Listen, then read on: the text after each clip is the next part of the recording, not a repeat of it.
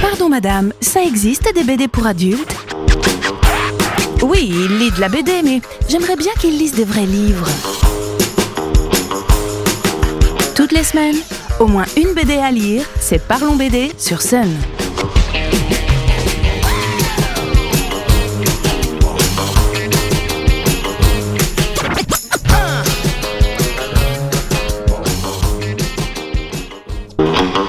Salut les BDphiles Le 20 janvier dernier, nous avons participé à la Nuit de la Lecture, événement national pendant lequel les acteurs culturels tels que les librairies et médiathèques mettent en place des animations autour du livre. Cette année, le thème était la peur. Et en plus de la déambulation de l'angoisse, du cabinet de curiosité ou d'un quiz de l'horreur notamment, nous avions mis en avant des BD bien flippantes à découvrir. Je ne parle pas de BD gore ou d'environnement fantastique avec plein de monstres, mais plutôt d'albums dont l'ambiance mise en place par les auteurs fait froid dans le dos. En jeunesse, ça reste soft, évidemment. Il y a la BD L'épouvantable peur d'Épiphanie Frayeur dans la jolie collection Métamorphose chez Soleil. Deux tomes, pour le moment, nous font découvrir la jeune Épiphanie dont le quotidien est parasité par sa peur de tout, même de son ombre. Cette peur se matérialise tout le temps et lui pourrit la vie, elle n'arrive pas à s'en débarrasser. Très joliment mis en dessin et couleur par Clément Lefebvre, cette série aborde en douceur mais de manière très concrète les peurs de l'enfance qui peuvent parfois prendre une place gigantesque et blesser profondément des gosses sans défense. On augmente un peu l'âge du lectorat et passons à la série Le Collège Noir chez Graphitine. Cette série en trois tomes raconte les aventures, que dis-je, les mésaventures d'une bande d'ados dont la scolarité a lieu dans un pensionnat perdu en pleine forêt. Déjà, c'est pas banal. Quand arrivent les vacances scolaires, la plupart des élèves retournent dans leur famille. Pour ceux et celles qui restent, commencent les vacances particulières sous la garde d'une surveillante un peu badass et pas franchement patiente. À part l'ennui, qu'est-ce qui pourrait arriver de pire? Eh bien, par exemple, la disparition d'un élève, ou la découverte de créatures planquées dans les bois qui vont se faire un malin plaisir de vous faire faire les pires cauchemars? Voilà nos élèves embarqués dans les vacances les plus monstrueuses et mortelles qu'ils ne connaîtront jamais. Et pour cause, certains ne s'en sortiront pas.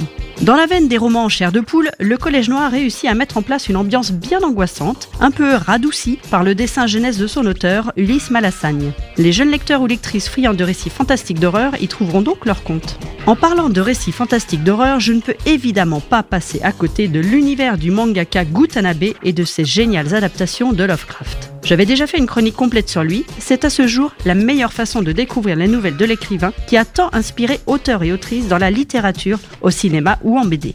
Gutanabe a en effet réussi l'exploit d'illustrer les propos de l'écrivain alors même que ce qu'il décrit est indescriptible. Lovecraft est le maître de la suggestion. Il laisse le lecteur imaginer lui-même les horreurs croisées par les personnages et quand il consent à décrire, c'est pour évoquer des choses innommables, des mondes inconnus tellement terrifiants que le cerveau ne peut les accepter. Bref, hyper chaud à illustrer.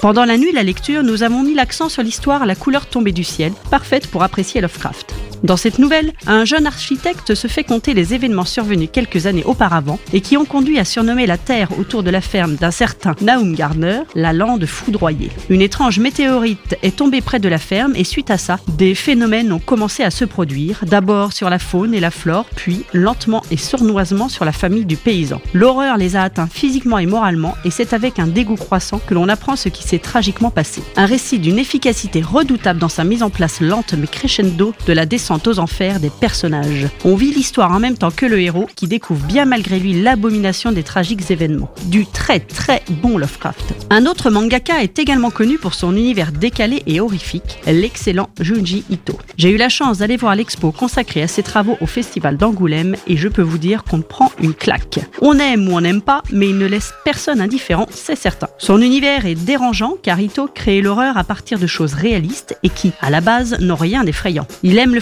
et se nourrit des légendes urbaines qui ont fait sa jeunesse, met en scène des personnages qui se retrouvent confrontés à des créatures humaines et ou monstrueuses, hybrides, une femme qui devient escargot, des requins aux pattes d'écrevisse, et fait ressortir les travers des gens, envie, jalousie, mépris, harcèlement, tout ce qui mérite d'être puni et de manière bien horrible tant qu'à faire. Dans Tomier, une élève dont la beauté suscite une espèce de fascination auprès de ses camarades va être victime de la jalousie et l'envie de ces derniers. Jalousie qui les conduit au meurtre. Seulement Tommy, malgré ses membres arrachés et dispatchés, revient entière, inlassablement, meurtre après meurtre, et fait péter un plomb à ses bourreaux. Dans Spirale, une ville et ses habitants vont lentement mais sûrement devenir obsédés par les spirales. Cette obsession fait ressortir le pire en eux et transforme leur quotidien en enfer.